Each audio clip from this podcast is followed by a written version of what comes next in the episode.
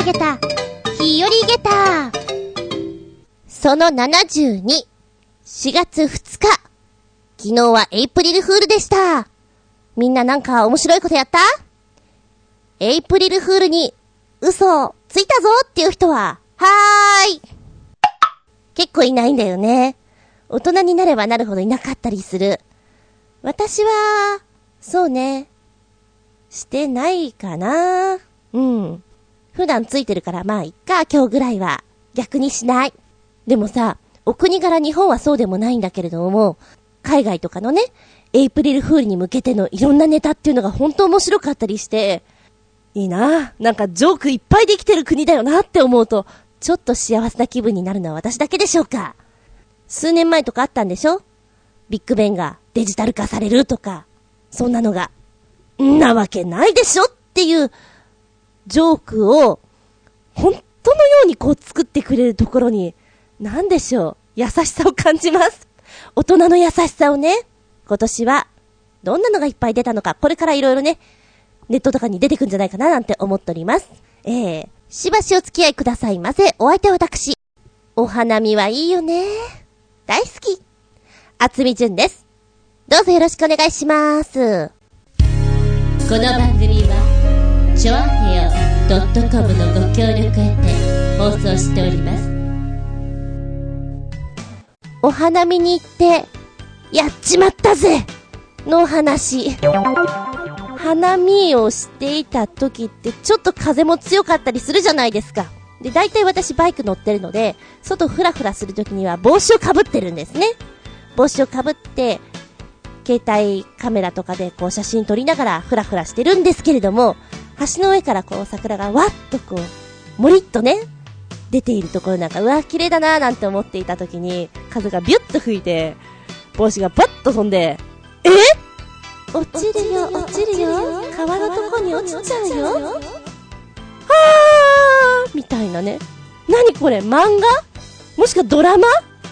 これ80年代トレンディードラマだったらここでかっこいい人がパシッと立って、はい。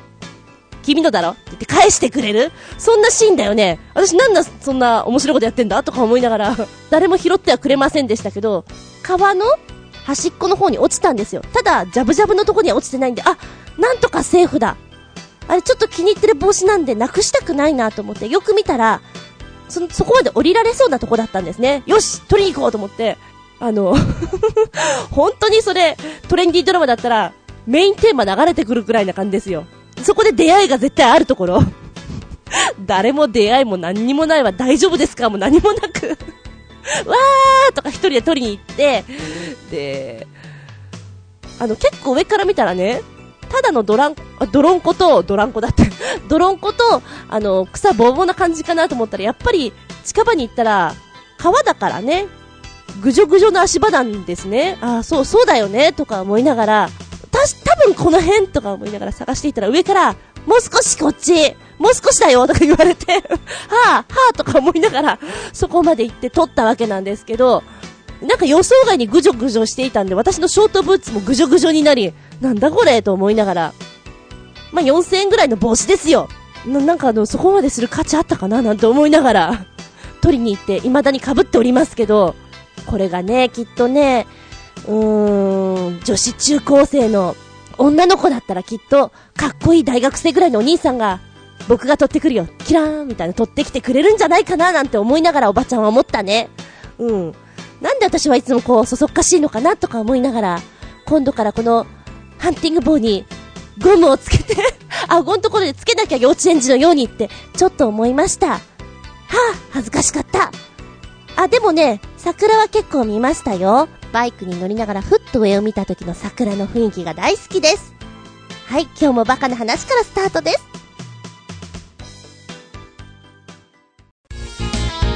メッセージタイム。最初のお便りは、コージアットワークさんです。お邪魔します。いらっしゃい。私の頭にこびりついてる CM の一つは、関西ローカルの万代百貨店1年万代、10年万代、100年万代、1000年万代。うーん、万代百貨店という画面は、文字だけの静止画 CM。うっかり思い出すと、脳内でエンドレス再生されてたまりません。今、されてますか ?1 で万代、10で万代。視覚から来るインパクトか。それって結構あるかも。今調べたけどやっぱり見ることができないんだね。静止画だからなのかな見たいよこれ。うーん、万代百貨店ってどういうのなのかなちょっと気になりますな。桜餅、道明寺も長明寺も好きなのですが、お土産でいただいた道明寺が未だに好きです。松の葉の、松じゃないよ、桜の葉の、あの匂いは、クマリンという成分のものだそうですが、ハマりますね。塩漬けの桜の花を使った桜茶も、今の季節がなかなか風情あっていいですね。道明寺のあのもっちり感というか、つぶつぶ感というか、食べた感じはすごくいいですね。うん。もっちりーって感じでさ。で、桜に関する食べ物が私あんまり好きじゃないみたいな話をこの前したんですけども、香りとかは結構好きなんですよね。香水とかはあんまりないと思うんだけど、お香関係？お香に行っちゃったよみたいなね。えー、ショップとかで、あ、これ面白いなと思ったりすると結構桜とかいいななんて思ったりしてね。うん。一時こう、地方公演が多い時に、お香とかすごい持ってるってる時ありましたね。なんかお部屋の香りが気になる時とかあるじゃないですか。いや、十分ファブリーズとか持ってってるんですよ。衣装関係で。でもファブリーズだとつまんないなっていうことで、うん。お香は持ってって、なんか桜関係は用意してた時がありましたね。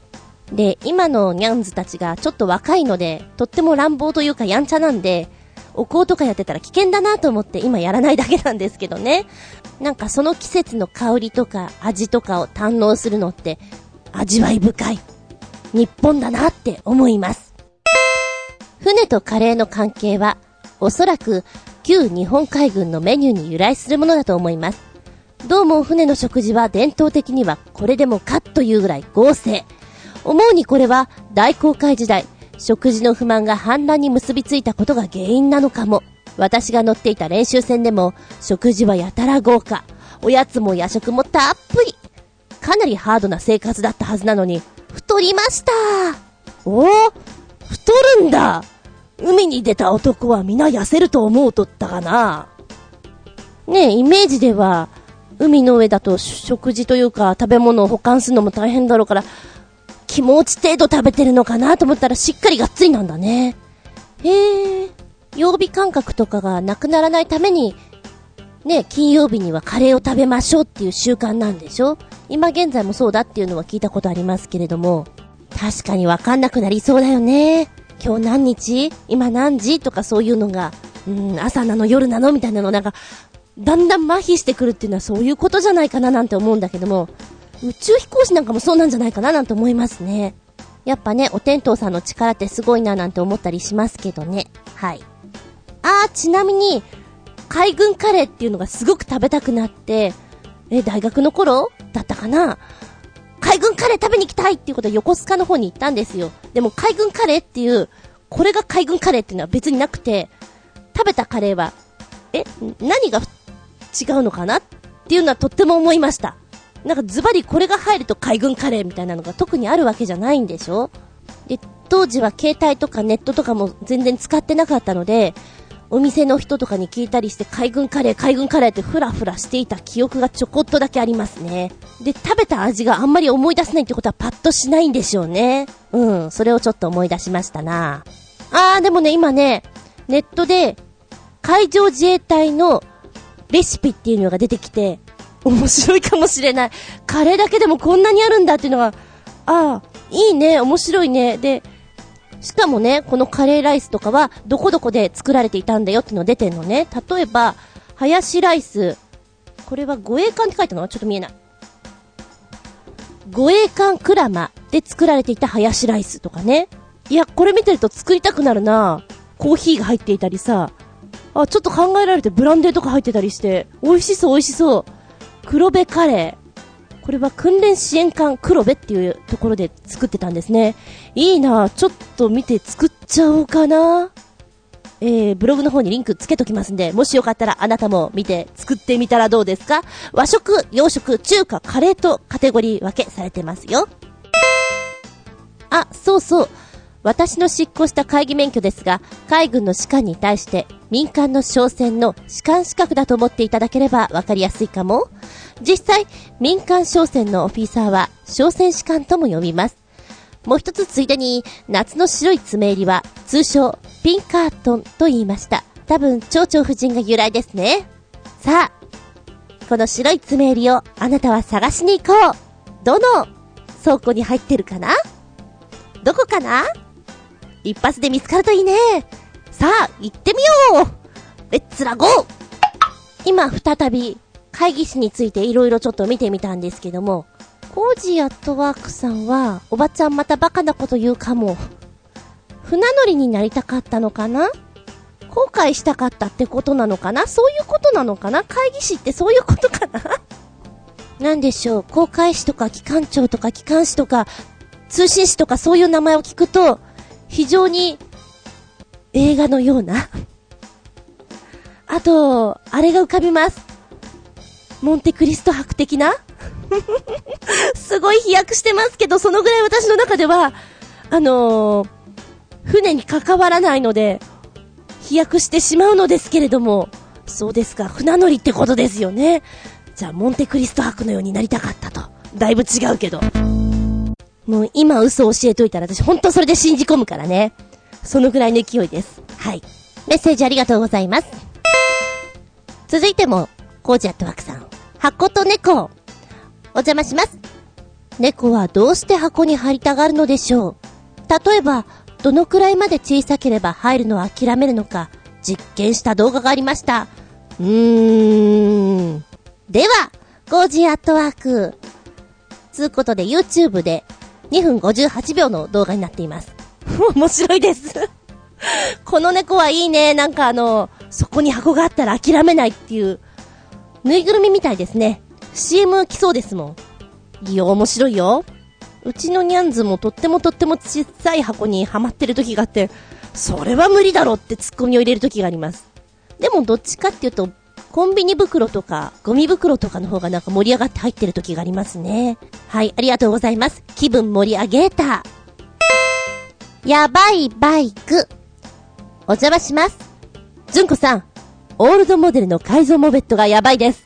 私的には3代目の FA50V が積もりました。おかげで自転車の乾燥マイブームが来ちゃいました。後先考えずに海外サイトでパーツ注文完了では、ゴジアットワーク。で、貼っつけてくれたのが、魅力的な改造モペット画像ギャラリーという6枚のコーナーかな？1970年代から1980年代に欧米で人気だったモペット、ペダル付きオートバイを改造して再走させるコミュニティとその作品を紹介というものなんですね。まず何も言わないで私はね、画像パッと見たんですよ。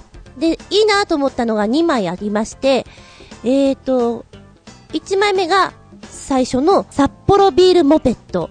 これは札幌ビールがキャンペーンのために作ったものなんですけども、うん、タンクのとこに札幌って書いてあって、星マークがキラーンと光っていて、シルバーとイエローの可愛らしいデザインになっていて、ああ、いいな、これ、キュート、と思いましたね。で、もう一つがね、コージアットワークさんと同じ。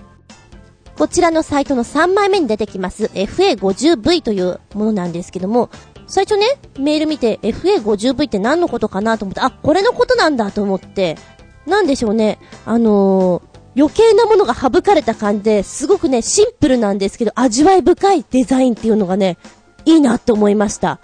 で、なのに、こんなにシンプルなのに、パワフル。えー、っとね、下に動画がくっついてるんですけども、他のモペットを一緒にね、ライダーをつけて、こう、走らすことができる、お手伝いすることができるっていうぐらい、パワフルなんだよっていうのが出ていて、確かにね、すごいなと思いましたね。またね、エンジン音がね、ビーンっていう、頑張ってるぞ俺っていう音がすごく好き、可愛らしい。これ見ていて私が、そうだ、ちょっと一時欲しかったバイク思い出しちゃったなと思ったのがですね、イギリスのロイヤルエンフィールドっていうとこの、なんか、え？イギリス生まれのインド生まれ？え違うな。イギリス生まれのインド育ちだったかな？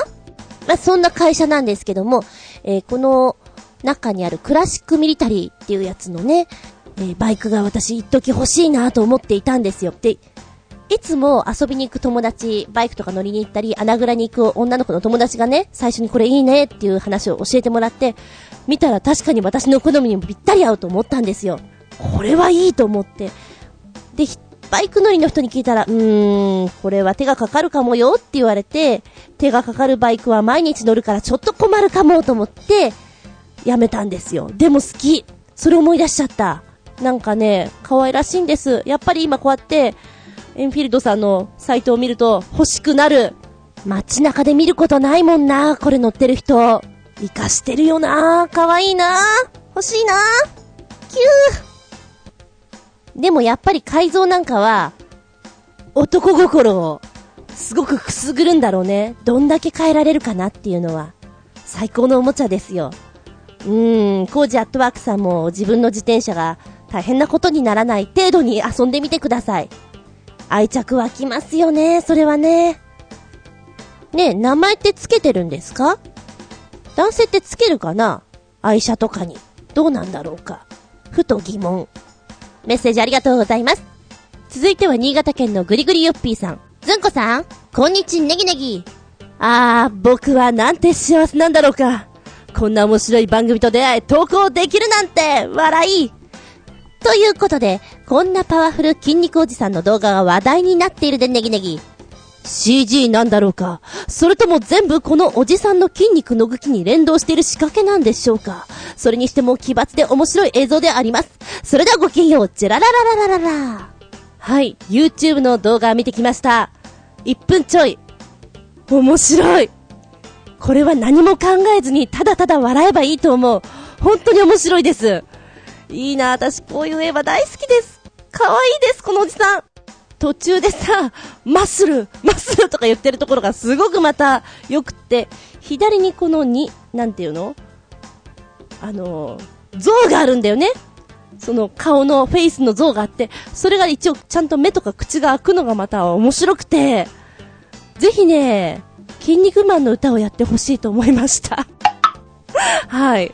面白いこれ。笑い転げた、下駄、大好きなんで、5つ。そしてグリグリヨッピーさんは今回はそっちの方向で攻めてきたか。なるほど。褒め殺し作戦。ね。怖い怖い。そういう方が人間怖いからね。あの、ものすごい感情込めて言うのと、棒読みのと、いろいろこれは楽しめるバージョンですね。ありがとうございます。もう一件言っとこうかな。はい。新潟県のぐりぐりよっぴーさん。ずんこさん、こんにちネギネギ、パート 2!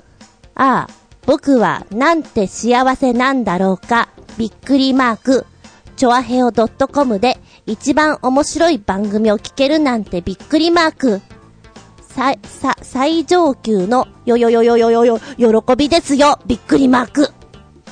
ということで、またまたこんなベーコン風商品が発売されてるでネギネギよ。見た目はとっても美味しそうでありますが、ファッションとしてはどうでしょうか？それに、99ドルってのもお高くないですか？それではごきげんよう、ジェラララララララ。ベーコン、ベーコン風商品、どんな商品？さあ来たぞ。どれどれと。え、なんかよくわからないこれ。あー、スカーフ？なのかな？あー、まあまあ、可愛いっちゃ、可愛い、可愛い、なんだろう、ノーコメント。うん、あの、ベーコン風のスカーフに、ワンポイントとして、目玉焼きがくっついてるのね。で、リアルっていうか、ちょっと、デフォルメした感じなので、可愛らしいところがあります。なので、そうね、お友達と会う時におしゃれしてこうかなっていう時の遊び心のアイテムとして使う分には良いんじゃないでしょうか。うーん、どっちかっていうと今までのほら、ベーコン系とかはさ、ガガ様とか、キャリー様とか、なんか、割とそういう方々の方がお似合いなんではと思うんだけど、これは一般の方でも可愛らしいと思います。中学生の女の子とかつけたら可愛いと思いますし、あの、小学生の男の子とかね、つけてたら、うん、目玉焼き好きなのかおばちゃん、作っちゃおうかななんて思っちゃうぐらいなかなか可愛いと思いますよ。へえ。うんうん。でも、99は高いじゃろ。うん、でもこれもしもらったとしても、イベントとかでもなんかつけられるな、私。問題なくいけます。はい。なかなかキュート、でもお高いアイテムのご紹介でした。もしよかったら買ってみる？メッセージは後半に続く。びっくりたまげた、ぶちげた話。たまげた？の末期。この間、クアハウスに行ってまいりました。クアハウスというとですね、ドイツ語で、療養の家という意味があるんですけども、温泉を利用した療養、それから保養、健康増進施設ということらしいんですね。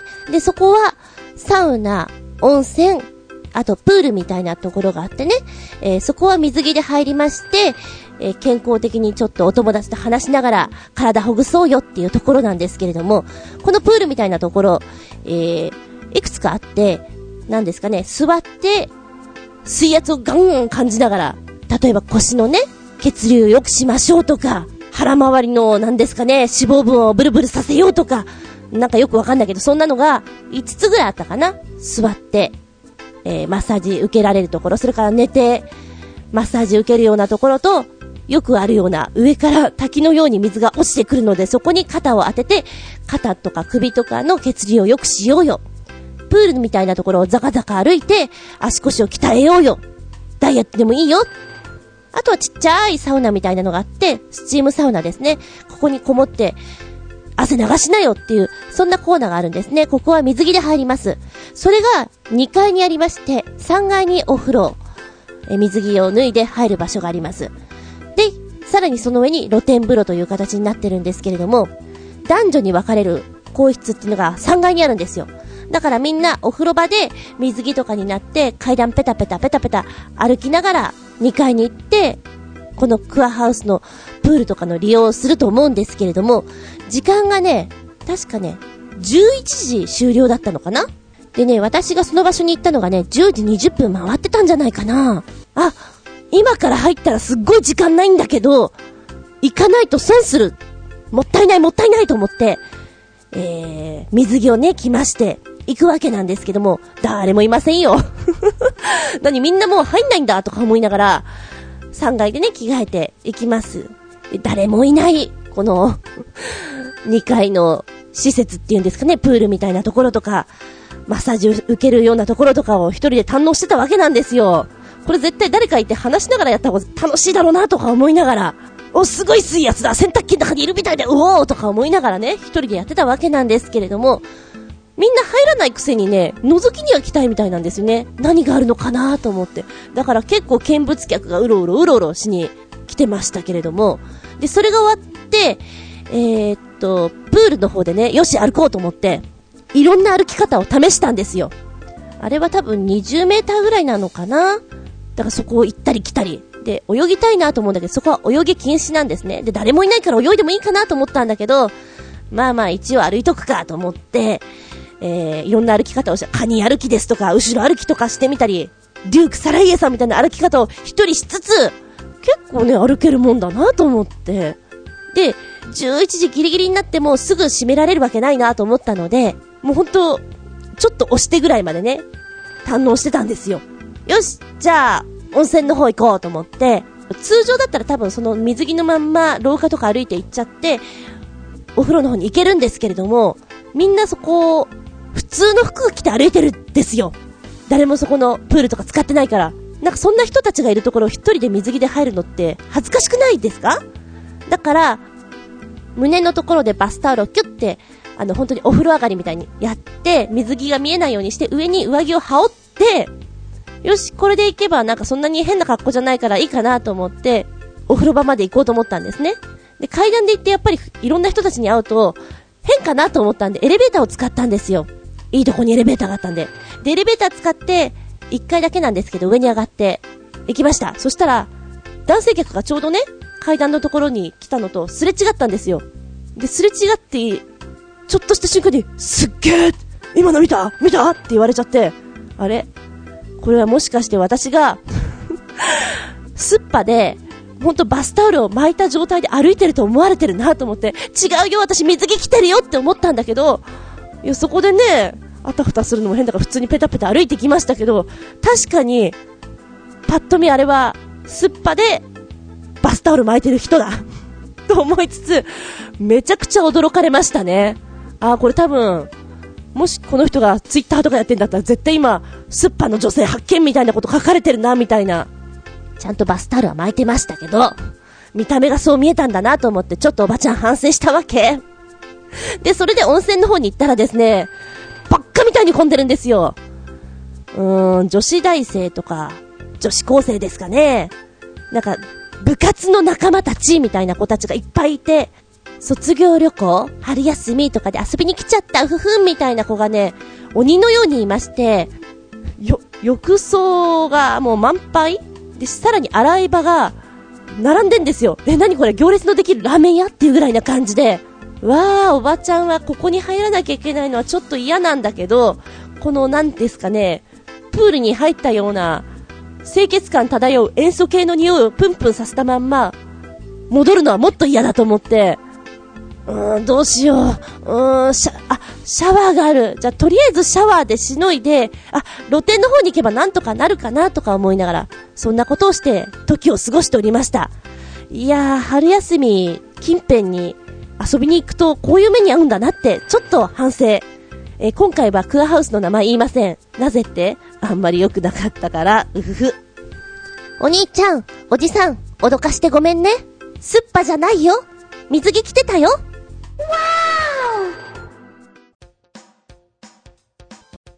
後半メッセ。新潟県のぐりぐりよっぴーさんから、ずんこさん、こんにちネギネギ、パート3。さて、こんな記事を見つけました。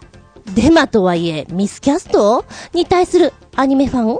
アニメ、軽音ファンの反応は、厳しい意見のオンパレードです。かっこ笑い。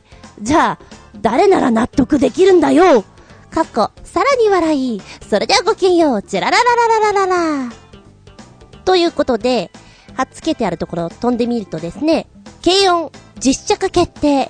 平沢優役に、剛力あやめのニュースにツイッターが騒然。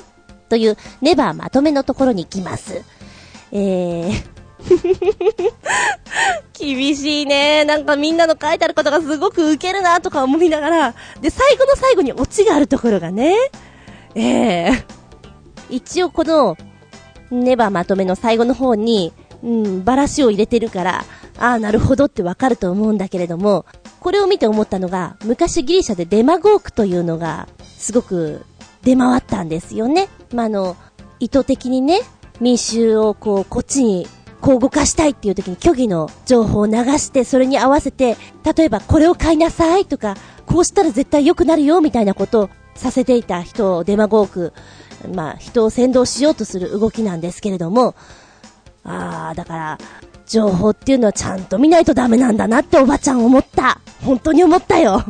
騒ぐ方はさ、知らずにわーってなっちゃうじゃない盛り上がって。それはそうだよ。そうなるのわかる。だけど、それが、本当の情報の時と嘘の情報の時の差っていうのがちゃんとわからないとダメだなってね、うん、本当に真剣に思っちゃった。まあまあ、軽音は実写化しない方がいいんじゃないですか？ええ唐揚げ食べたくなりました。ありがとうございます。興味深い情報でしたよ。みんなもちゃんと情報を見極めないとね。はい。ずんこさん、こんにちネギネギ、パート4。ああ、僕はなんて幸せなんだろうか。未だかつて、こんなに素晴らしいラジオ番組があったでしょうか。聞けば聞くほど楽しくて、至福の時を過ごせます。ということで、こんなフル CG でもなく、手作り感満載のラジコンと段ボールで作られているカーチェイス短編動画ですが、なかなかの迫力ですし、最後の予想もできなかった、オチも秀逸かも笑い。それではごきげんよう。ジェラララララララ。はい、1分34秒ほどの動画、見てきた、今。すごいこれ面白いラジコンでここまでできるのねっていうのが、迫力もあるしね。最初に見ていた時に、あ、これ2画面で操作してるところも同時で見れたら面白いのになぁと思いながら見ていたんだけども、この建物とかね、細かい工事現場とかのこう、何？パーツパーツがすごくよくできてるんですよ。可愛らしく作られていて、それをガシャーンってこう、車がさ、倒していったりするのが迫力あるし、気持ちよさそうだし、で、カメラワークが本当に車を追ってってるんですよね。え、どうやって撮ってるのかなと思って最後にわかるんですけど、いいね。ヘリコプターとかも出てきて。なんかドリフトのズシャーとかさ、こうガラスがピッてはい、あの、ひびが入るような感じとかも、よくできてるな素晴らしい。びっくり玉下駄。下駄4.5。なんか楽しそう。でも、すごく操作とか大変そう。あの狭い道を2台の車がこうね、ぶつかり合いながら、そして建物にあんまりぶつからないように走りコーナーを抜けてくっていうのは技だねって思ったね。素敵だね。面白いので、短いんでちゃっと見てください。よかったら面白いです。一番最後のメイキングっぽいところをほほーと思うし、オチがね、ナイスですね。いいですね。気持ちいい。続いてはコージアットワークさんのメッセージ。お邪魔しまーす。ザ・寿司バズーカーという商品です。ニュージーランドからやってきた太巻き寿司が簡単に作れるという代物です。が、違う。押し出して作るのは違う。では、コージアットワーク。やばい、ちょっと文面に受けました。押し出すのは確かに違うかも。どんなのかな？まずね、何も言わずに動画があったから動画見てみた。受ける。これは面白い。えー、斬新簡単革命的。かっこいい太巻き寿司のニューウェーブ。日本人が今まで思いつきもしなかったような不思議な方法であなたの太巻きライフが絶対にこれで変わる。ニュージーランド生まれの寿司製造グッズ。日本初上陸。詰める、締める、打つ、切る、出来上がりザ・寿司バーズーカー。寿司二郎ウケる超ウケる一応ね、使い方とかも全部出てるんですよ。で、外人さんとかが太巻き作るにはこうしたらいいんじゃないみたいなやり方が出ていて、えーと、まず動画がね、全部英語で言っていて、まあ、字幕出てますよ。もうその時点からなんか、ハマります。やべえ、ちょっとおかしなし、おかしなことになってるよ、と思って。で、こう、お寿司をケースに詰めてですね、お米を詰めて具を入れますよね、ネタを入れます。で、その後に、おもむろにキュッキュッキュッと後ろから押してって、こう、お寿司をね、ところてのようにむにゅーって出すんですよ。そうすると、お米がこう、前の方に前方に押されて、ドゥルンと出てくるわけなんですね。その出方が 気持ち悪い。太巻きってこうじゃないよね、みたいな。いやー、おかしいわ、これを、いいよ。うーん、も、もしかしたら、これ実際にやっていたら、このね、お米を奥からプシューって発射させるときって実はすっげー気持ちいいのかもしれない。もしかしたらよ。で、あと、小さい子なんていうのは自分で好きなものをこう詰めて、遊びながら自分でお弁当を作れるっていうような感覚がね、また、ああ、お手伝いして僕よかったな、みたいな気持ちになれるのがいいんじゃないかなと思いました。こちら、今ならお値段は1886円。送料別。ちょっといいかも。トイザラスとかにありそう。まあ、この動画の一番最後の決め台詞をちょっと真似てみようかな。みんなの大好き、太巻き寿司を。あなためがけて一発発射。極太バズーカー。あー、寿司二郎。よーポンみたいな。なんか歌舞伎町な作り方が非常に受けた。笑い転げた。下駄 4.5! もう一丁、便利かも。iPhone 用、なりきり無線。お邪魔します。手軽に刑事物の雰囲気を楽しめるという製品ですが、自転車やバイクだと本気で便利かもでは、コージアットワークということで、こんなのご紹介してくれたよーと。はい。みんな刑事に憧れたろ？今こそあの刑事になったつもりで、これを使ってみたらどうだい？このなりきり無線 for iPhone は iPhone のために作られているものなんですけれども、スピーカーとマイクがついておりまして、iPhone をポケットに隠したまんま、まるで本当に無線機で話しているような状態で話せるということなんですよ。で、本物の無線っていうのが、相に一方通行なんで語尾にね、オーバーとか、どうぞとかつけないと、やりとりがしづらかったりするんですよね。で、その気持ちを味わいたかったら、サイレントボタンを押してあげると、そういう風にもなりますよと。そんなとこまで気を使ってる。で、一応ね、iPhone の音楽とか入ってるじゃないですか。そういうのも、曲が入ってる場合は曲の再生一時停止、次の曲の再生なんかも全部、それでできるようになっています。また、この無線の本体が、スピーカーの代わりになるので、外にいた時に音楽聴きたいなと思ったら、そのまま使えるよ便利じゃんっていう風にもなるし、車運転してる時とかでもシートベルトにピタってこうつけて話をすれば、もう本当に普通にマイクで話してるような感覚でいけるから便利なんじゃないっていうところは確かにあるかも。ただ見た感じこれちょっとごっついような気がするんだよな。うん、なんかね、結構手にギュッと握るぐらいあるから大きいんじゃないかなと思うし、重いんじゃないかなと思うと、邪魔なんじゃないって私は先に思ってしまうんですけども、どうなんですかねまあ、両手フリーになるということで忙しい方には本当にいいのかもしれない。はい、お値段は1410円。送料込みです。まあ安いのかな。もしよかったら買って刑事ごっこしてください。えーと、やはりこちらにも動画がついてるんですけど、なんで外人さん使ってんのとか思いながら、片言の日本語で、はい、了解しました、みたいななんか、イントネーションもちょっとまばらで面白かった。こちらも短いんで、もしよかったら見てみてくださいな。続いてはマキさんからです。ずんこさん、こんにちは。こんにちは。ずんこさんは花粉症のようなので、お薬を飲んでいていつも眠いんでしょうね。面白い番組をやっていました。難しい漢字を語呂合わせで覚えるんです。こういうことを眠い時にやると結構目が覚めますよ。もしよかったら、やってみてください。メールありがとうございます。はい、そうなんですよ。花粉症ひどくてね、もう鼻が詰まるわ、鼻水垂れるわ、ズビズバーで、薬飲む、眠い、もうなんかね、どんだけの苦しみのトライアングルにいるんでしょうっていうぐらいぐるぐる回っております。おとといぐらいにね、気づいたのが、折り紙みたいになんかね、端と端を合わせるものを折っていくと目が覚めるなっていうのは気づいて、ちょっとやってみてる。眠い時に。さあ、ここで皆さん、ペンをお出しになって、マキさんが今から面白いものを教えてくれますよ。今から言うヒントでどんな漢字が浮かぶかな？ピンポン。大事なのは、イメージすること。そのイメージから言葉を作り上げてみてください。と、ずんこのヒントはここまで。では、マキさんのメッセージに戻りまして。その1、うっす、レレレのおじさん。点数は4点。うっす、レレレのおじさん。点数は4点。今ね、一生懸命考えたの。一生懸命考えて、うっすうっすって思ったんだけど、何ですかね。うっすイコールドラゴンボール孫悟空。もうなんかとんでもないところに行ってしまって、出来上がりませんでした。皆さん書けました？うっす、レレレのおじさん。点数は4点。答えは、ネズミ。ネズミなんでございます。み、見せられない。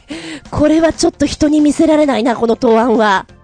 続きましては、リンカーンはアメリカンコーヒーを3杯飲む。リンカーンはアメリカンコーヒーを3杯飲む。さあ、シンキングタイム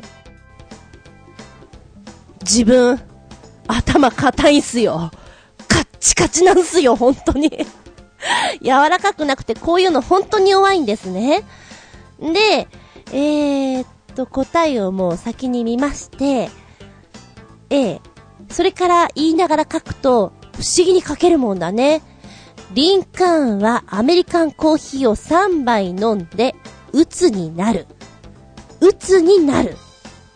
これがね、すごいことに、林ってまず書くじゃんそれから缶コーヒーの缶よ。それが林の間に入ってきて、リンカーン。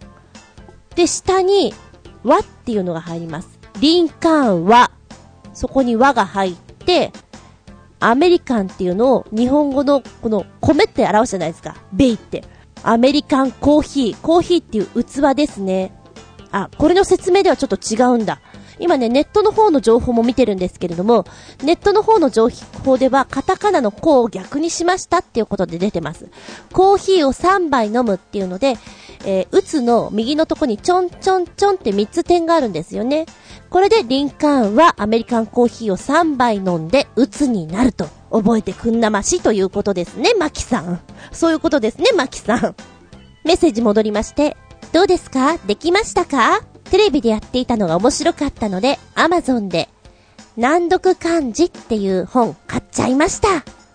例えば、こんなのが書いてあるみたいです。難しい漢字を覚えて、柔らかくしましょうということで、タイトルに、魚の有名人。魚の有名人はなんだ？魚の有名人？マグロなんていうのが語呂でいっぱい書いてあるんですって。ちょっと眠い時にずんこさんもいかがですか？巻き。ありがとうございます。ずんこさん。ずんこさん、ここを覚えるまでが大変かも。語呂まで行っちゃったらきっとね、いけると思うんだけど、今ね、このアマゾンなのかな？これはそうなのかな？ちょっとネットで見てますけど、いろいろ本が出てるんですね。語呂で合わせて覚える難読漢字なんていうのが、意外に高かったりするんですね。あー、でもこれ面白いと思う。今、リンカーンをやった時になるほどって思ったもん。非常に面白い。これちょっとずつやったらバラとかもかけちゃうんじゃんなんてね。思ってみたりします。ただ私の人生において、バラって書けるようになって何か変わるんだろうかともちょっと思ったりしたりね。ええ、ええ、でも面白かったです。マキさんありがとう。続いては、新潟県のキラキラヨッピーさんです。え？キラ、キラ、キラキラ、キラ、キラキラだよね？はい、メッセージ行こう。ずんこさん、こんにちバブバブ。さて、話題もないですが、こんな世界一狭い家ができたそうでちゅう。こんな家、細すぎて日本では建築基準法違反でちゅう。まあ、作った勇気は認めるでちゅう、バブバブ。狭苦しくて、長い間の生活なんてできないと思うでちゅう。狭いにも、限度ってものがあるんでちゅうよ。笑い。それではごきげんよう。バブバブでっちゅう。はじめましてだキラキラヨッピーさん。はじめまして。おいくつですか？これ、すごいね。幅92センチ世界一細い家誕生ポーランド旧ユダヤ地区にということで、えー、ニュースにもなっていたんだ。ポーランドの首都ワルシャワに世界一細いと言われる住宅。もうすでにあるアパートとか住宅街の隙間にこう作り入れたって感じですかね。えー、こちらは建築家、薬部、言いづらい、シュチェ、シュチェスニーさん？シュチェスニーさんが2009年にゴミ置き場として使われていた、ああ、この隙間いいんじゃない？ということで、ポーランド出身のイスラエル人作家、エドガー・ケレットさんに打診し、別邸として建設することが決まったということで、昨年10月に完成したケレットハウスと名付けられたそうです。居住高さ9メートル。高さはありますね。奥行き10メートル。まあまああるのかなの三角形。中には、トイレ、シャワー、キッチン、ベッドとありますよと。これね、えー、っと、キラキラヨッピーさんが教えてくれたサイトの方、ネバーまとめのところで、こう、中がね、こんな感じなんだよっていう見取り図とかあるんですけど、日本でさ、押し入れに住んでる人たちいるじゃないですか。お金がなくて。月1万とかで。なんかそれを思うと、快適空間なのかなって思うんだけど、やっぱり長期的じゃなくて一時的なもんだよねっていうレベルなのかな。ストレス溜まりそうだよねっていう空間ですよ。面白いは面白い。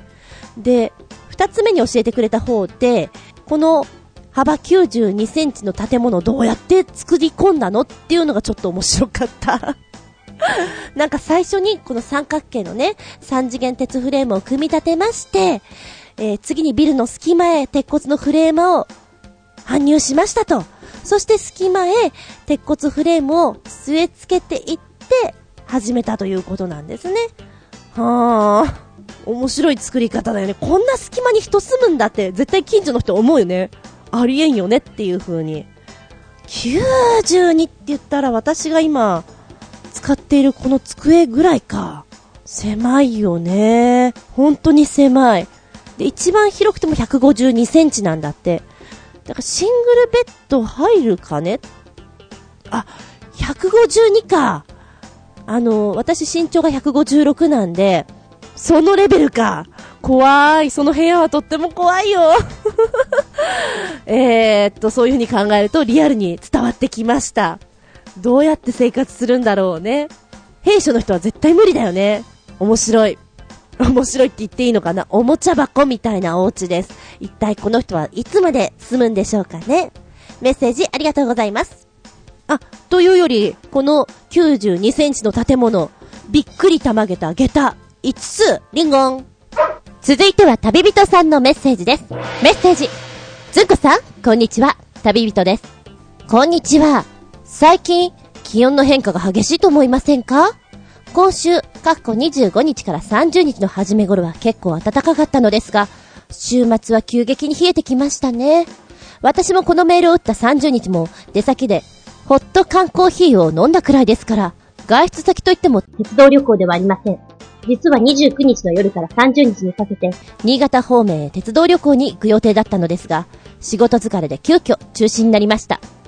先々週にも鉄道旅行に行ってきたのですが、旅先で体調不良を起こしてしまい、浦安へトンボ帰りする結果になってしまいました。まだ、と言うべきか、もう、と言うべきか、私は41歳なのだが、体力の限界なのでしょうか。もし私が鉄をやめてしまったら、一体何を楽しみに生きていくのだろうか。暗いオチですみません。あら、体調崩しちゃう。でもね、寒暖の差が激しいと、それについていけない自分っていうのはやっぱりあったりしますからね。それはね、若くても、若くなくてもっていうのはありますよ。おいらも、喉いったーと思いながら、週末に親のね、いるところにバイクで行こうかなと思ったんですよ。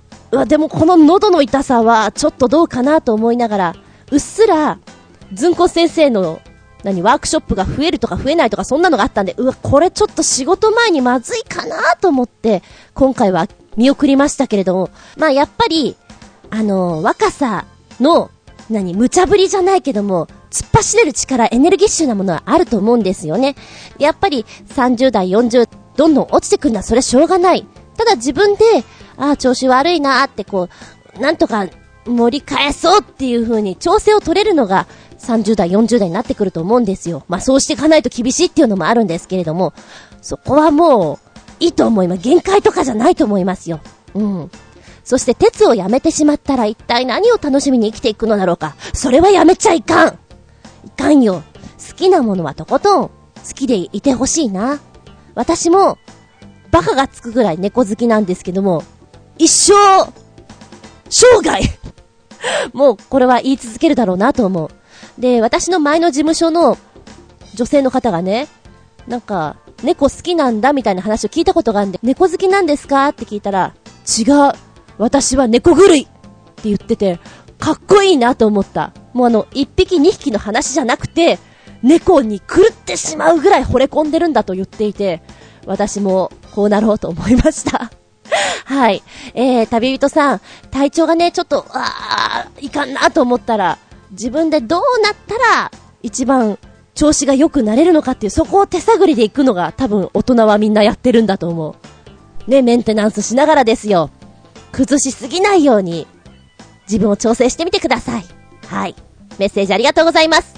はい、今回もメッセージたくさんありがとうございます。全部をご紹介できないかもしれないんですけども、どうぞお気軽にお送りくださいませ。メッセージはチョアヘオのお便りホームから送っていただきますか、パーソナリティブログにコメントを残していただく、はたまた私のブログの方、ズンコの独り言の方からメールホームございますので、こちらに飛んでいただきますか、えー、直前になりまして、私の方のブログに告知入れたり、ツイッターの方にも上げたりしますので、そちらにもコメント残していただけたらと思います。直接メールアドレスもございます。全部小文字で、geta アンダーバー zun アットマーク yahoo.co.jp geta アンダーバー zun アットマーク yahoo.co.jp こちらまでお願いしますね。レレのおじさんは何点取ったの？リンカーンはコーヒー何杯飲んだの？見たら動画？お時間にゆとりのある方、ちょっと見てみると、おーって思う作品、ご紹介です。まずは、新潟県のぐりぐりよっぴーさん。こちらは、短編のハイクオリティフル CG アニメ、CG 映画の続きということで送っていただいたもの、シンテル、ドラゴン探しの旅というものですね。これは約15分ぐらいです。え内容としましてはシンテルという名の少女がですね、子供のドラゴンを探す話であるわけなんですけれども、えー、シンテルは翼の傷ついたドラゴンを見つけるんですね。で、そこから手当てをして、翼が治って飛べるようになった。ある日、巨大なドラゴンが、この子をさらってってしまうんです。てんてんてん。あとは交互期待。内容はこんな内容で、本当に15分くらいにピッとこう集約されたお話なんですけれども、えーとね、これは、遺跡なのかな？城、なんか随分高いとこにドラゴンと一緒に登るところがあるんですね。すごく綺麗。イエーイみたいな、その、シンテルが言ってるんだけど、そこがすごく良くて、で、翼が治ったばっかりのこの、ドラゴンがね、バーって飛ぶんですよ。そこのところがまた、いいですね。えー、でもね、このね、ちょっと切ないでした。私の中では、いい作品なんで見ていただきたいと思います。今度はすっごい短いの。新潟県のキラキラヨッピーさんからです。メッセージ。ずんこ様、こんにちキラキラさて、大好きなずんこ様の番組に投稿します。有名映画の内容をたった1分にまとめた映像集です。正直これを見ても全く映画の内容が把握できないのは、僕がウルトラパープリン野郎だからでしょうか。笑い、ということで。うん、うん、確かにね。え、こんな飛ぶんだ、うん、うん、飛んだ、飛んで、飛んで、飛んで。と、本当にそんな感じ？一応、マトリックス第一作らしい。スターウォーズエピソード4第一作らしい。で、バックトゥーザフューチャーらしい。エイリアンらしい。ジョーズらしい。トイストーリーらしいっていうのを、ふわーっと見たけど、1分ぐらいだからほんと、ちゃちゃっと見られるんだけど、早い！テンポが、はい、はい、はい、はいみたいな感じで、えー、メッセージの続き。本物を見ても全く意味、意味不明なところが多い、ハリーポッターシリーズも、1分程度にまとめたものがあればいいのに。と思っています。それではごきげんよう。キラキラピッカリーンキラ、キラキラさんは、何でしょう？目に星がいっぱいありそうな、きっとタイツを履いたような感じなんですね。この1分はね、本当にサクッと見られるから、面白い。どうぞ、ご覧あれ。私はトイストーリーのね、ところが結構お気に召しました。こちらは前回のメッセージ。取り残し分、新潟県のぐりぐりよっぴーさんから、メッセージ、挨拶は、割愛、先日のドド文です。ディズニーのフル CG ハイクオリティ短編アニメ、ペーパーマンです。YouTube にもあったんですが、いつの間にやら公開禁止になってますね。デイリーモーションでご覧ください。まあ、この作品はいいとして、僕はディズニー作品ってあんまり好きになれません。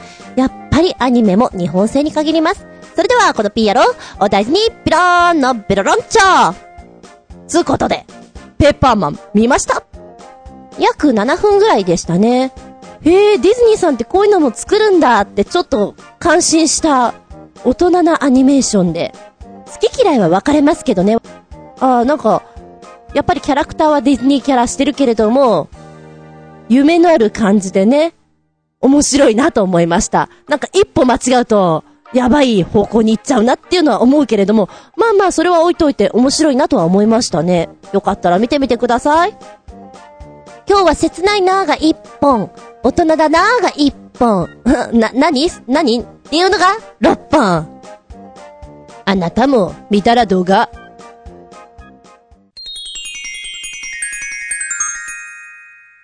シッピンアウトタイム。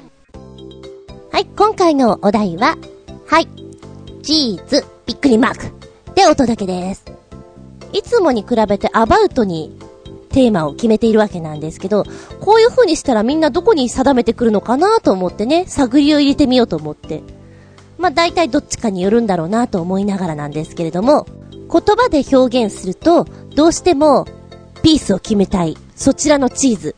そして文字で見ると、ああ、美味しい方の熟成した方かななんて思ってしまう私なんですが、なんかどちらかにしても結構喋れるなと思いながらね、うん、じゃあ、少ない方で今度また別に設けてみようかななんて思ってみたりもして。はい。じゃあ、式物が多かったから。いや、式物ってあれよ。卒業式とか入学式とか、そういう、そういう式物よ。なんかそういうのに合わせて、写真の方の話からしようかな。はい、チーズ。カシャって写真撮るじゃないですか。嫌いなんだよね、写真撮られるの。そういう風に撮られるの嫌いなんだよ。韓国行った時に、これ撮ってくださいって言ったら、はい、キムチって言われて、あ、ここキムチなんだと思ったのね。で、飲み屋さんやっていた時にゴルフコンペで写真撮る時に、はい、ウイスキーって言われて、あ、ウイスキーなの？銀座はウイスキーとか思いながら、ちょっと私の中で、えー、たまげたたまげたって思いました、その時は。そうね、集合写真とか撮るときって、私はそんなに身長が低くもなく高くもないので、真ん中の段なんですよ。で、真ん中って言うと中腰にならなきゃいけなくて、みんなで撮るときにちょっと疲れるんですよね。で、いつも気になるのは私寝ちゃわないかなと、瞬きした瞬間になっちゃわないかなっていうのがね、いつも思いながら。あと、なんだったかな、高校卒業の時は、集合写真撮るときってなんかそれなりにいいとこで撮るじゃないですか。なんかね、異常に眩しいとこで撮ったんですよね。だから眩しくて眩しくてみんなのなんだ、目が眩しいんだよっていう顔になっててこれで卒業アルバムってどうかなってちょっと思ったね。今見てもそれは思う。で、今なんかは、ちょうどその、自分たちのね、クラスが終わって、新しいクラスに変わるから、先生写真撮ろうって言われるのがあるんですけど、私めんどくさいからもう基本的にもう今のところメイクしないで出てることが多いんですよ、稽古中。すいません、すっぴんですいませんとか言いながら、こんなんでよければ写真撮りますけど、みたいなね、それがすごく嫌で、じゃあメイクぐらいしろよと思うんだけど、めんどくさくって、もうね、私がなぜテレビとか、あの、映画とか嫌なのかって、映像に残るのが嫌なんですよね。舞台だったら、一回で終わるじゃないですか。生だから。ライブ感っていうのもあるし、映像に残らないのがすごく好きなんですよ。で、自分でやっぱり映像に残ったのはね、見れない。恥ずかしくって。っていうのが昔からあります。まあ、ずんこ先生はこんなだけど、ちびっ子たちには笑え笑えとか、写真の前ではいい顔しなとか言いますよ。そりゃね、先生だから。でも、自分も潜在写真とか撮るときに、最初はケチって安いとこでやってたんですね。街のカメラ屋さん的なところ。で、それからもうちょっと、あの、渋谷とかのカメラ屋さんとかになって、で、最終的には、そういう潜在プロのとこにお願いするようになったんですけど、やっぱね、潜在プロは違う。こんなに別人に撮ってくれるんだって思ってね、ありがたいと思ったね。うん。そうだ、プリクラってさ、なんかこの間、なんだ、ラジオかなんかで言ってたんだけど、あれ、女子社員が企画したものなんだってね。へえーと思ってね、こんなに売れると思わなかったよね。今すごくほら、変えられすぎちゃって、なんだ、プリクラとかの写真見ると、なんか全然違ってちょっと気持ち悪いっていうのが多かったりするからびっくりです。変えすぎ。別人すぎ。はい、チーズで言うと、私が子供の頃とかは、映るんですっていうのが出てきて、いわゆる使い捨てカメラですよね。それとかでバチバチ撮ったりするのが多かったりするんですけども、私は写真を撮るのが本当に下手です。本当にブレます。カメラマンにしてはいけない人ですね。はい。でもね、その前の映るんですとかがない時って修学旅行とかってお父さんとかのカメラを借りたりするんですけども、カメラとか使い慣れてないから、なんか怖かったですね。ただ押すだけのオートのやつとかもあったんだけども、なんだろう、それ持ってることが怖かった。だから今のデジカメって昔からあったらよかったのになって本当に思う。じゃあここでメッセージいこうかな、コージアットワークさん。はい、チーズ。講師にわたって写真に関わっているので、どうしても撮影のイメージです。ただし、私の記念写真風のチーズな絵は苦手なので、不意打ちしたり、プレッシャーをかけたりして撮ることが多いのです。ええ素人を面白く撮るには、カメラを全く意識させないか。たく、これだから素人はよ、スタジオだってただじゃないのに、少しはちゃんとしてくれよ。的な雰囲気で取り囲んで重圧をこうかけるしかないんです。もちろん、ずんこさんのようなプロは別ですよ。ええええ。ハードル上げないでください。あー、でもカメラマンさんってでもそうだよね。口がすごく達者で乗せてくれる人が多い。だからいつ押してるかわからないような感じの人が多いなと思う。で、こちらがやっぱりちょっとやりづらいなと思う人は科目だったりね。なんか、行きますよみたいな合図とかくれる人はやっぱりこちらも構えちゃうっていうのかな。そういうのはあるかもしれない。あとは記念写真とかもさ、必ずみんな、なんだろうね。お決まりなお人形風じゃないですか。私はもっとユニークであっていいと思うんですよね。修学旅行とかでも。なんでみんなお堅いんだろうって思っちゃうな。なんか卒業式とかでもさ、今年流行ったポーズとかでもいいじゃん。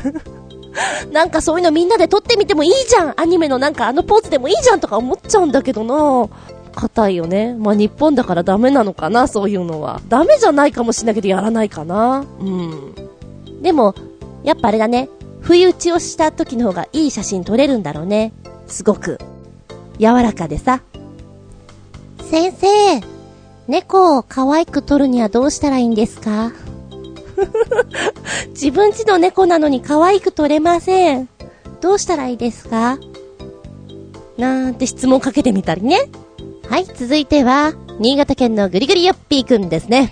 さて、楽しい罵りの時間ですよ。うん。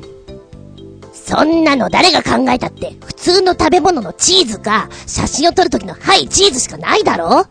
あとは食べるチーズの種類なんかのくだらんのが今日ぐだぐだ語るぐらいしかないな。リスナーにこんな限定されたつまらないことしか聞くことないんなら無理やり聞くんじゃねえよ。ただでさえ面白くない番組なんだから各週じゃなくって、月1回、ああ、もしくは春夏秋冬の季節ごとに年4回くらいの番組でいいんじゃないの？では言っときますよ、ずんこさん。こんな番組やめて引退しろってね。笑い。いやー、申し訳ないな、いつもな。疲れる番組で。あと、オンのセリフでなくてごめんなさい。ねえ、オンのセリフで本当はやりたいんだけど、なんか近所から迷惑がとっても来るなと思ってやめてます。いいか、グリグリよっぴ。俺は思うんだ。はい、チーズの言葉からもっと膨らませなきゃダメだ。イメージだ。イメージが人間をたくましくするんだ。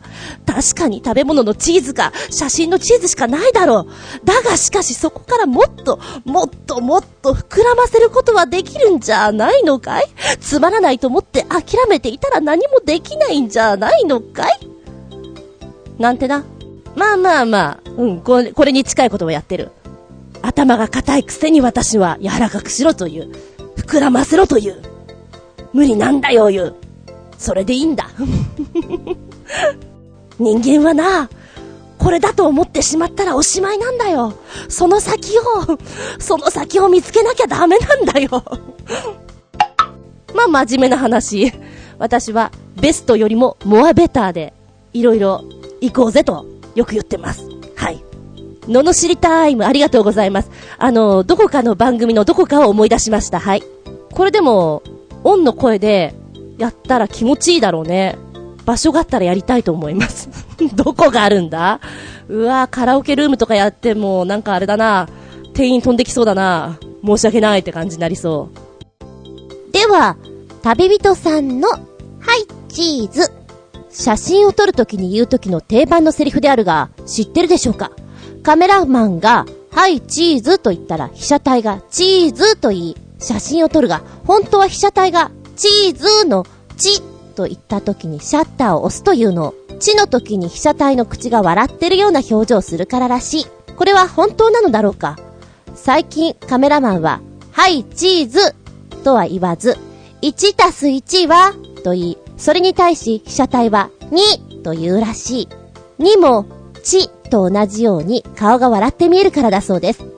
そういえば、去年のゴールデンウィークに北海道鉄道旅行に行ってきましたが、博物館網走監獄において記念撮影をしている光景を見かけましたが、その時のカメラマンは、はい、チーズとは言わずに、タラバガニとか、ズワイガニとか、ケガニと言います。に、もう顔が笑って見えますからね。それはそうと、ゴールデンウィークまであと1ヶ月を切りましたが、今年も北海道に行く予定なのだが、今月からバイト先の弁当製造の数がまた増えるので、鉄道旅行に行く気力が残っているだろうか。かわいい！タラバガニ！ズワイガニ！ケガニ！使おう今度。へえ。あのね、はい、チーズのネタは私も知っていましたので、使っていましたけれども、北海道バージョンは知らなかった。これ、もしかしたら全国いろいろあるかもね。沖縄とか、うわ、浮かばない。はい、シーサ、シーサはダメだ。えー、なんだろう。チンスコ、チンスコもダメだな。うーんと、ケンタッキー、ケンタッキーは違うな。まあでも、いいね。タラバガニ。素敵だ。私の中で今、素敵、素敵モードが、ちゃんちゃらんちゃちゃんちゃらんちゃって今盛り上がりました。わー。で、旅人さんのお仕事の弁当製造の数って、聞くたんびに増えてってますよね。これは、ある意味お仕事として波に乗っているのか、人が減ってるのか、その両方か？なんか本当に、いつでも増えていってる、これから増えていくんでっていう話を聞くので、頑張りや、あのー、ね、検証炎とかの状態もどうなったのかわかりませんけど、騙し騙し、ずっと騙し続けてください。お前は大丈夫だって言いながらね。うーん。私の中でハイチーズの掛け声がたまらなく気に入りました。メッセージありがとうございます。そんじゃまあブログの方からなっちんしゃん。チーズはチーズ、うまいべなでも、思い浮かべるのは写真を撮るとき。古いか。チーズの上にパスタ。このチーズは、パルミジャーノ・レジャーノっていうチーズなのだ。でも、これは豪快な扱い方ね。よくイタリアンレストランで、チーズのリゾットを半分に切ったパルミジャーノに熱々のリゾットを入れて、目の前でかき混ぜてチーズを絡めてからお皿に持ってくれたりするよね。チーズ好きにはたまらん演出だよ。てか、日本は粉チーズが一般的だもんね。あれは、このパルミジャーノを粉にしたの方が本当なんだよね。パルメザンチーズと同じなんだわ。でもさ、円高？なのにチーズ高いのよ。輸入チーズなら安くっていいはずなのにね。ネットショップでよく買ってたけど、最近全然買わなくなっちゃったなというメッセージです。ありがとうございます。チーズ、食べる方のね。そう、一回食べてみたいのが、このパルミジャーノ、レジャーノっていうチーズに乗っかって、乗っかってっていうか味付けされたパスタとかリゾットとかそういうのを食べたいなと思うんだけど、そういうお店に行かないから食べることがないんだよね。せいぜい、こう、チーズを持ってきておかけしますかって、こう、カリカリカリカリってやってくれて、いかがですかって言われる、その程度ですよ。その時に言います。もうちょっとください。もうちょっとください。あ、いい、いいって言うまでやってくれますかぐらいに しつこくやらせます。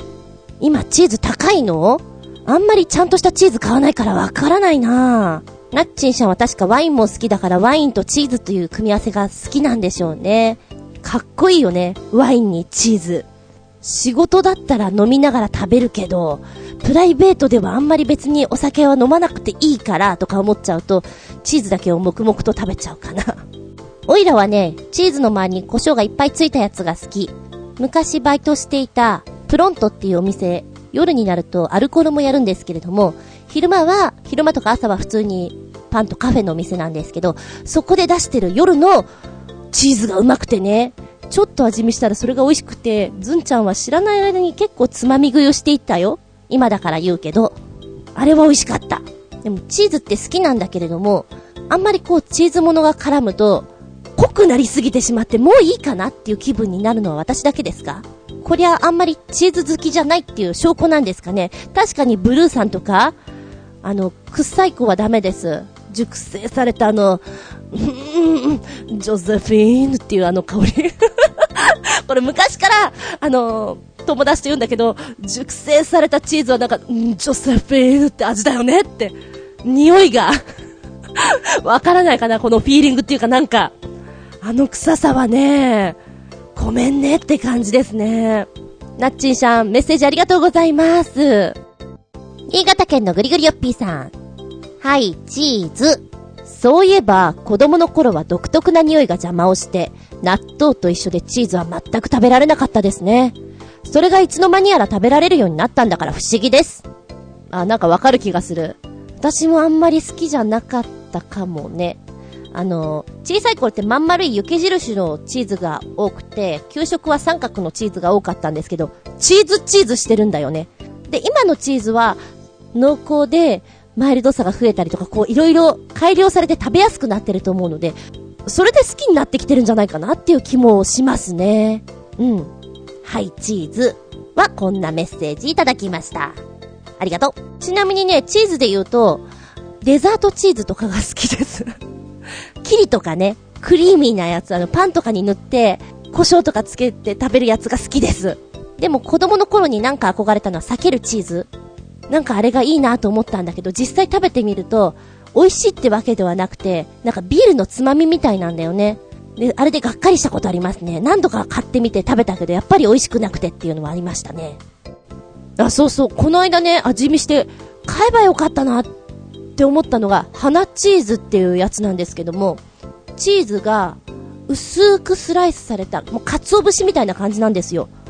で、ちょっとフレーバー調になっていて味がついているんです。これがね、うまくて、私はブラックペーパー味見したんですけど、ネットで買ってみようかなと思ったら売り切れ続出なんですってね。で、ブラックペッパー、オニオン、プレーン、あと燻製とレッドチェッダーがあるんだけども、これはなんかあの、つまみに 酒飲まないくせにつまみつまみって言ってる私もなんなんだけど、いいよ、これすごく美味しかった。なんかの、最後の仕上げとかにパラパラっとかけたら非常にいいと思う。美味しいです。450円。ちょっと狙って買おうかななんて思ってますけどね。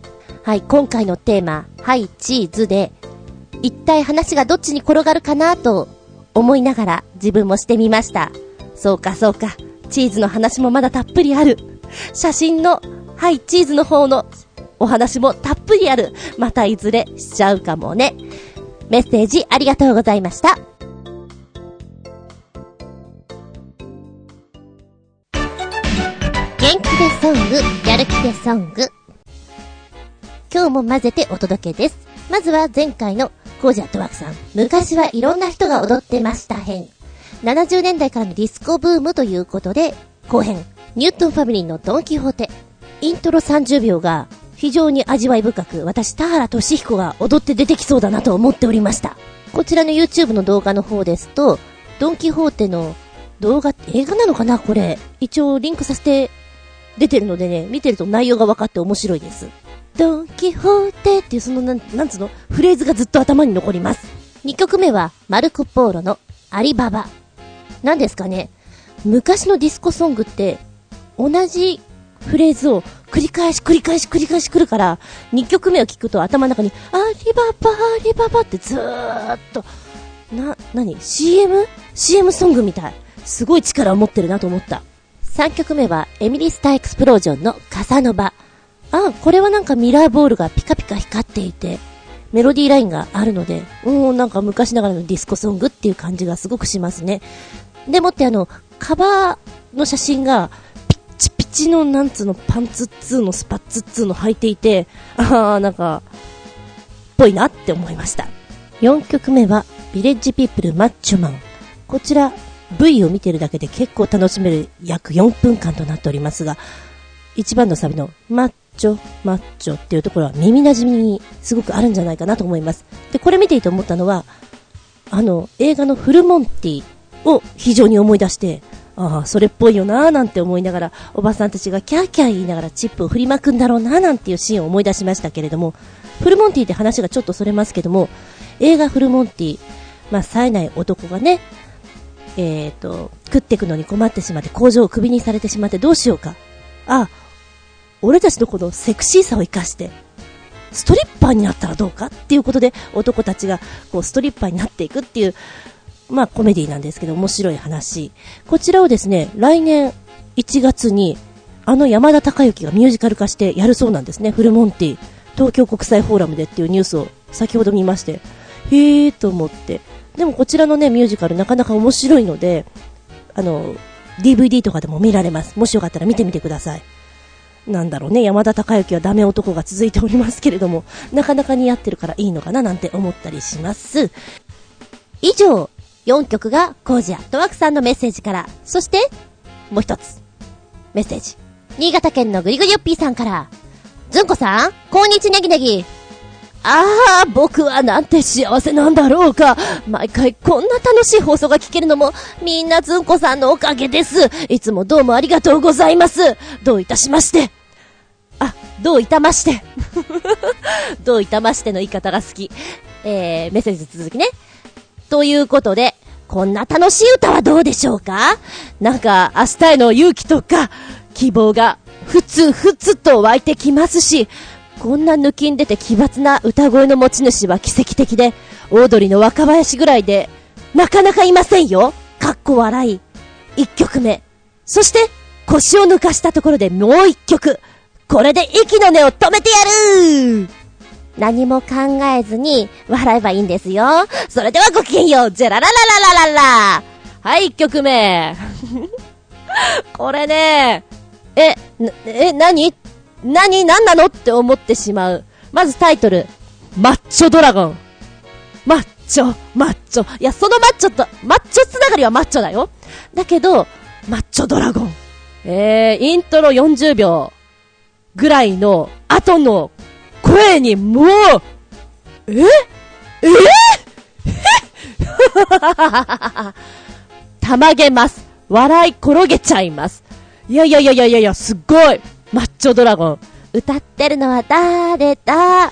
藤波辰巳。あはは2曲目はね、え、うん、こういうの歌うんだ。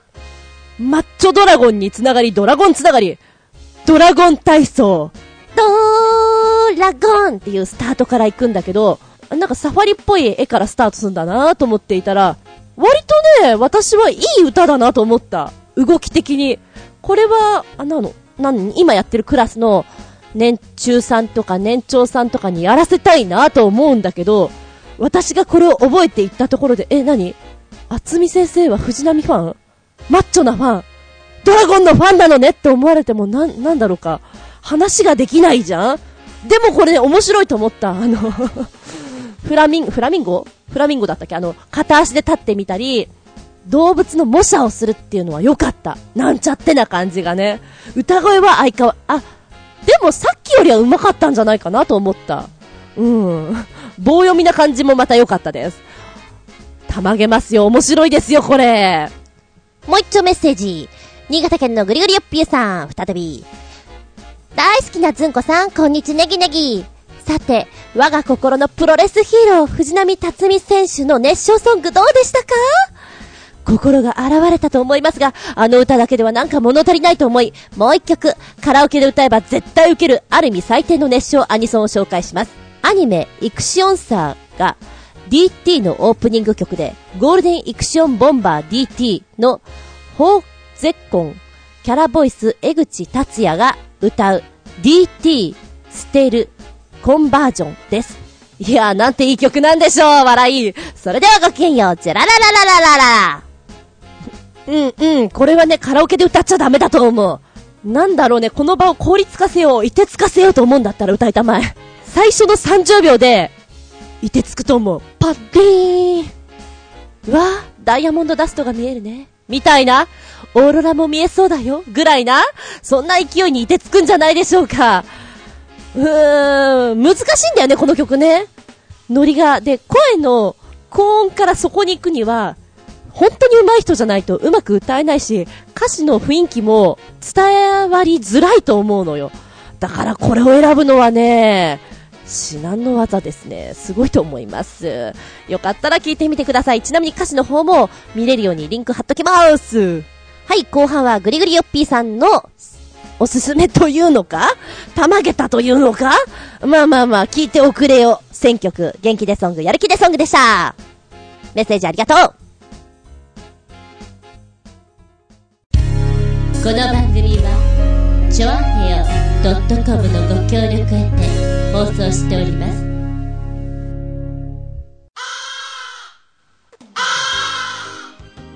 はい、終わりになってきました。今日も長々とありがとうございました。次回は4月16日、その73でお聞きいただきたく思います。テーマは、思い出飯、懐かし飯でございます。人間の記憶というのは美化されるもので、昔食べたあれがすんごくすんごく美味しかったんだよなぁと思って食べに行ったら、そうでもないこともあったりしますよね。私の思い出飯、ちょうど桜を見に行っていた時に子供の頃によく行っていたラーメン屋さんに行ったんです。で、そこで、あ、これ食べたよなーっていうのをちょっと食べてみたんですけど、あれ？もっとマイルドでもっとこってりしていて美味しかったような気がするな美化してるんですよね。でも、なんかでも懐かしい。懐かし飯だわ、ズゾゾゾゾゾとか言って食べてたわけなんですけれども、思い出飯、懐かし飯、ないですか？給食に出ていた揚げパンきなこは本当に思い出飯だり懐かし飯、食べたい。思い出であり懐かしいんだけど別に美味しいからっていうわけじゃないのもあるよね。まずくて覚えてんのもない？まずくて食えない、食いたくないけど懐かしい。飯だな。そんなお話をしたいと思います。まあ、飯とは言ってますけど、口に入るもんだったら何でもいいですよ。思い出飯、懐かし飯、お送りください。んだば、次回は4月16日、日付が変わるその頃に、お相手は私、もう、打つっていう字書けるようになったよ。厚み純でした。見舞い聞く舞い話す舞い。ずんこの話も、もうおしまい。バイバイキ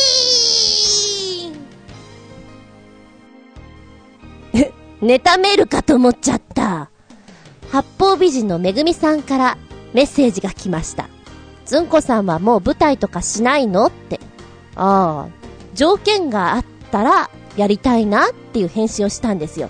そしたら、今、役者を探してるらしいんですっていう、こう、リンクが貼られたやつがね、送られてきて、ほうほうと思って、そうか、あのー、じゃあ条件があったらやってもいいのかなとか思いながら、忙しかったからね、じゃあ後で見ようと思っていたのね。で、そしたら先に、メグさんからメッセージが来ていて、あ、ごめん。男の人だけだったっていうメッセージが来ていて、えー、それがね、LINE で来たんですよ。で、LINE で、あの、あっかんべーみたいな、その、表情のやつあるじゃないですか。あれで来ていて、えー、何それ、ネタですか？と思って、超面白かった。